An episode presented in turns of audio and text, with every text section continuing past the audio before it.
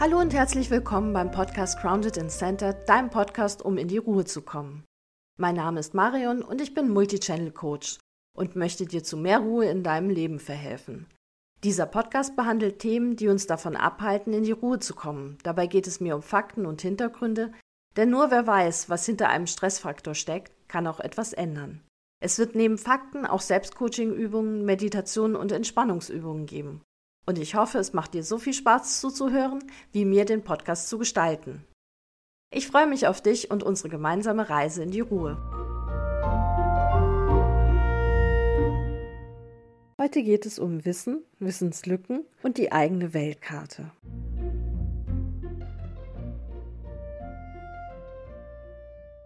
Ich habe vor ein paar Tagen ein Video vom YouTube-Channel kurz gesagt gesehen. Da ging es um Weltbevölkerungswachstum. In meinem Kopf ging es dann los und ich habe mich daran erinnert, was ich in dem Buch Factfulness gelesen hatte und auch was ich bei meiner NLP-Ausbildung gelernt habe.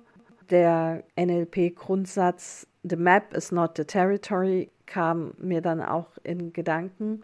Und wie das alles zusammenpasst, habe ich heute oder ich werde es versuchen, in diesem Podcast zusammenzufassen.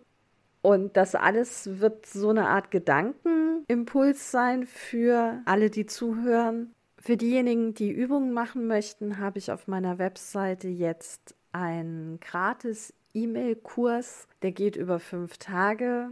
Da bekommt man jeden Tag eine E-Mail mit einem Link zu einem Audio, zu jeweils einer Entspannungsübung. Das sind ganz unterschiedliche Übungen. Das ist eine Atemübung, das ist eine Achtsamkeitsübung, eine Körperbewusstseinsübung, eine Visualisierung und eine Entspannungsübung, die jeweils zwischen drei und sieben Minuten lang gehen. Die Audios sind eigentlich nur dazu da, dass man diese Übungen ein paar Mal mit Anleitungen macht und sie dann aber ohne Anleitung einfach in seinen Alltag einbauen kann. Und die sind so kurz, damit man keine Ausreden mehr hat, dass man keine Zeit hat, sich zu entspannen. Und alleine diese kurzen Entspannungsmomente im Tag reichen manchmal, zumindest für den Moment, dass man ein bisschen runterkommt und sich ein bisschen entspannt. Das Ganze findet ihr auf meiner Webseite unter bewusst-wandeln-leben.de und da unter Coaching und Take a Break.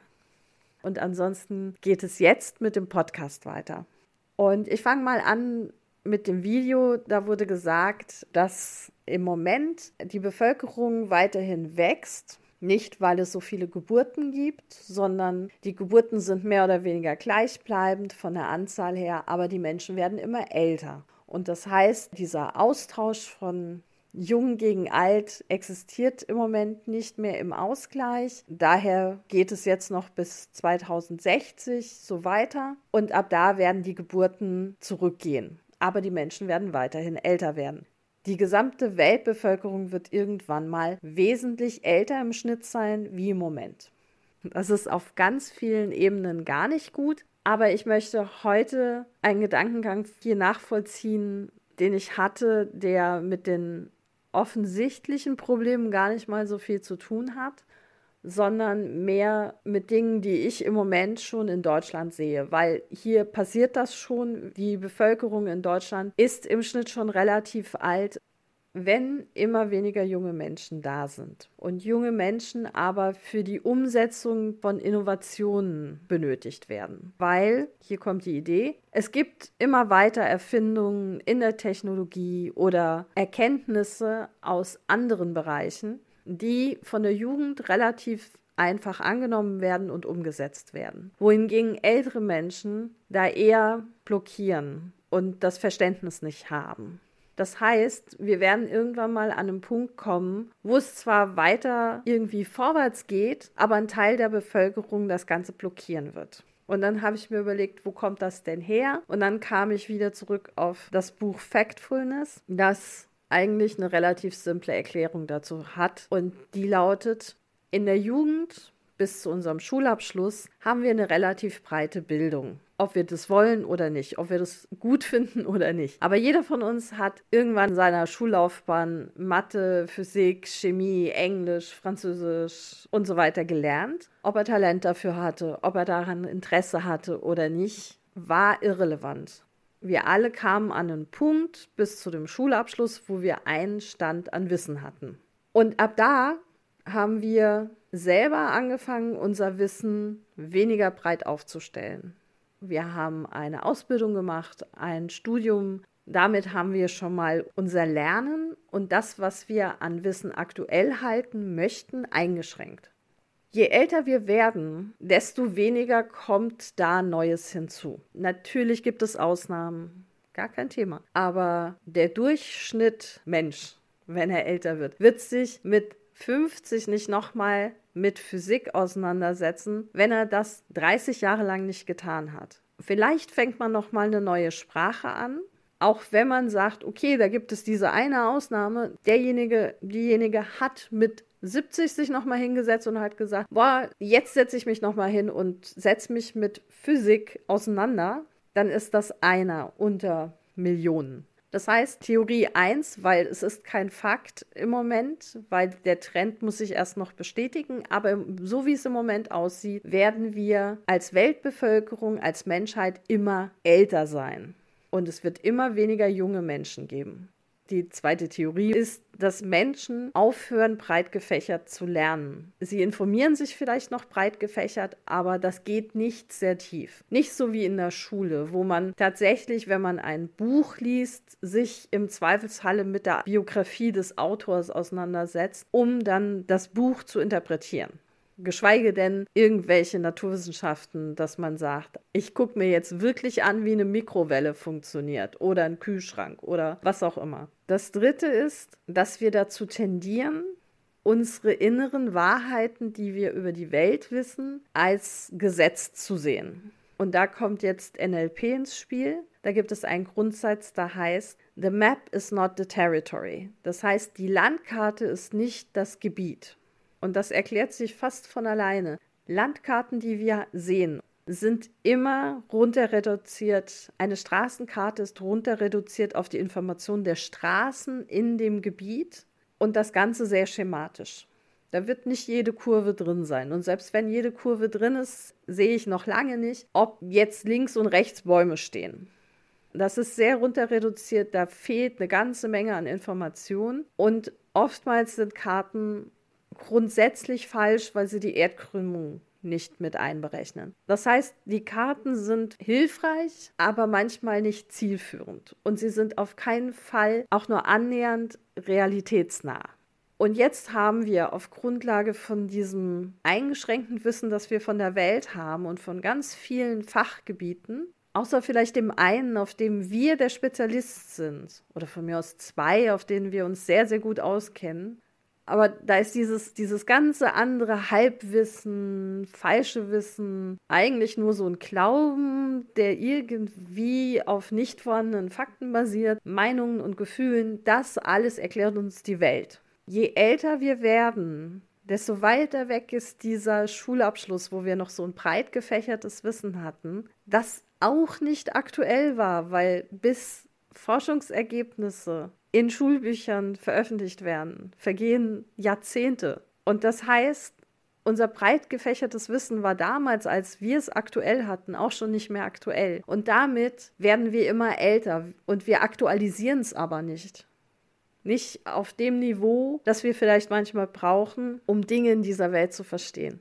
Und so werden nachher Entscheidungen gefällt. So werden Sorgen kreiert für sich selber, und das basiert oft daraus, dass man Angst vor Dingen hat oder ein ungutes Gefühl bei irgendwas, weil man nicht weiß, wo es herkommt, was dahinter steckt, was eigentlich die Idee dahinter ist.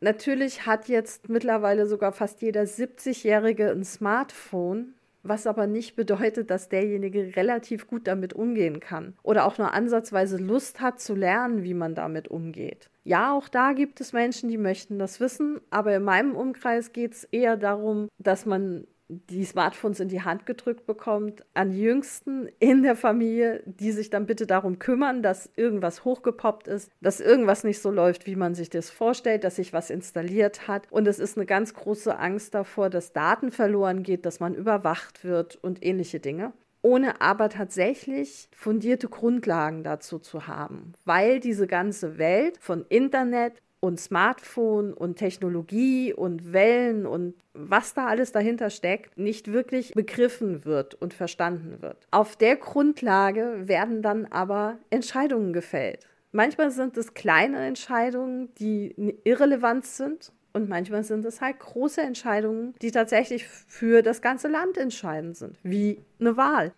Was ich mit dem Podcast eigentlich sagen möchte, ist, dass wir uns alle mehr bewusst sind, wo wir stehen mit unserem Wissen und dass wir viel mehr nicht wissen, als wir wissen. Und wenn wir etwas sehr stark ablehnen, weil wir sagen, aber das war noch nie so oder das stimmt nicht oder das kann kein Problem sein, dass wir uns vielleicht wirklich noch mal mehr damit beschäftigen oder tatsächlich unsere eigene Meinung zurückhalten und sagen, okay, da gibt es jemand, der hat sich damit beschäftigt, der findet das wichtig, der hat das so gesehen. Vielleicht hat er ja recht. Das macht vielleicht mein Leben unbequemer, aber vielleicht auch nicht. Vielleicht macht es aber das Leben von anderen Menschen bequemer. Dann kann man vielleicht abwägen, ist es mir wirklich so wichtig oder nicht.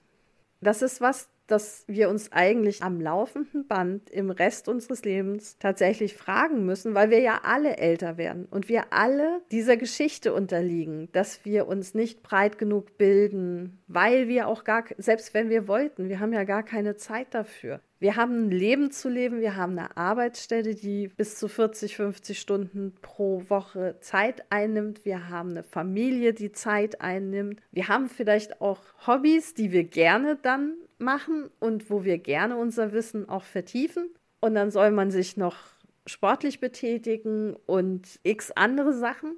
Natürlich verstehe ich jeden, der sagt, aber ich beschäftige mich nicht freiwillig mit Quantenphysik in meiner Freizeit. Nicht, wenn die eh so knapp bemessen ist. Ich glaube, das kann jeder verstehen. Aber vielleicht wird es ja doch noch mal relevant, wenn es in 10, 15 Jahren Quantencomputer gibt. Und wer weiß, vielleicht gibt es die auch viel früher, weil Technologie sich sprunghaft entwickelt und jetzt schon dran gearbeitet wird. Und dann braucht man dieses Wissen vielleicht. Und dann muss man noch mal zurückgehen. Und dann hat man halt das Quantenwissen von, ja wann? Ich habe es nicht in der Schule gelernt da ist zwischen gar keinem Wissen und so Grundlagen, die irgendwie in Schulbücher gekommen sind, auch schon mal eine große Spanne. Und zwischen der Anwendung von was, was komplett theoretisch war, jetzt in einem Computer oder dann in Zukunft im Computer. Und dass man dann irgendwie nicht sicher ist, ob diese neue Technologie auch sicher ist oder keine Ahnung, was für Ängste dann aufkommen können, kann ich jetzt schon vorfühlen. Da brauche ich nicht erst an dem Punkt angelangt zu sein. Aber wenn ich mir bewusst bin, okay, ich habe eigentlich keine Ahnung von, von Quantenphysik und jemand, der mir sagt, ja, aber sollte man vielleicht vorsichtig sein, weil krebserregend oder sowas, der auch keine Ahnung von Quantenphysik hat, weil er kein Quantenphysiker ist, hilft mir nicht weiter. Und so ist das heute auch. Und damit kommen wir wieder zurück zum einen auf diese, was ist ein Experte und wem sollte ich trauen und zuhören bei solchen Dingen und wer nicht. Und auf der anderen Seite aber auch dieses, wenn ich etwas ablehne, liegt es vielleicht daran, dass ich einfach keine Ahnung darüber habe. Und es noch nie so war und es ist was komplett Neues ist. Aber vielleicht ist ja was Neues auch nicht immer schlecht. Ich erinnere mich immer gerne, wenn ich solche Sachen an mir selber bemerke, an ein Bild, das ich gesehen habe. Das war eine Zeichnung von zwei Pferden, die sich eine Straße angucken, wo das erste oder eins der ersten Autos gefahren ist und wo das eine Pferd zu dem anderen sagt, ich habe gehört, die wollen uns abschaffen und das ist die Zukunft. Das passiert nie im Leben. Und schau, wo wir 100 Jahre oder 150 Jahre später stehen. Wir haben uns alle an Autos gewöhnt.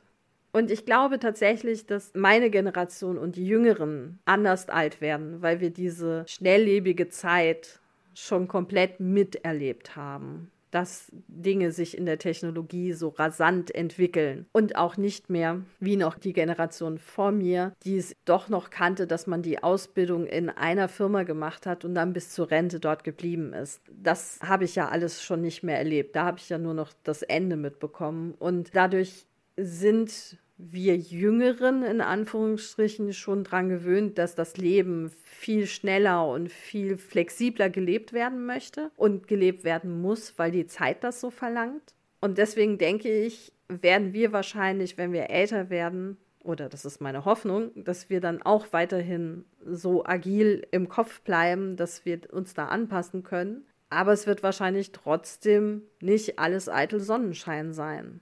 Und nur weil ich viel Erfahrung habe und älter bin, heißt ja noch lange nicht, dass ich viel mehr Ahnung habe von bestimmten Gebieten. Oder dass meine Erfahrung, das ist was anderes, was aus dem NLP kommt, das, was in der Vergangenheit war, sagt ja gar nichts über die Zukunft aus. Natürlich kann irgendwas in der Vergangenheit schon mal probiert worden sein und es hat nicht funktioniert und es war meine Erfahrung, aber das war vielleicht die falsche Zeit, die falsche Umsetzung. Und wenn man es jetzt nochmal macht, zehn Jahre später, kann es ein voller Erfolg werden.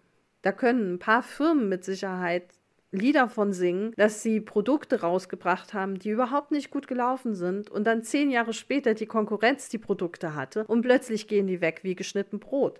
Eigentlich können wir uns auf nichts verlassen, was wir uns vorstellen, wie die Welt läuft. Das ist für uns eine Krücke, wie wir damit zurechtkommen, wie die Welt existiert, damit wir nicht permanent in Panik sind. Aber wir dürfen uns gerne daran erinnern, dass wir nicht alles wissen und dass Dinge sich ändern und dass das das einzig sichere ist im Leben, nämlich dass sich alles immer verändert und dass wir uns auch anpassen können.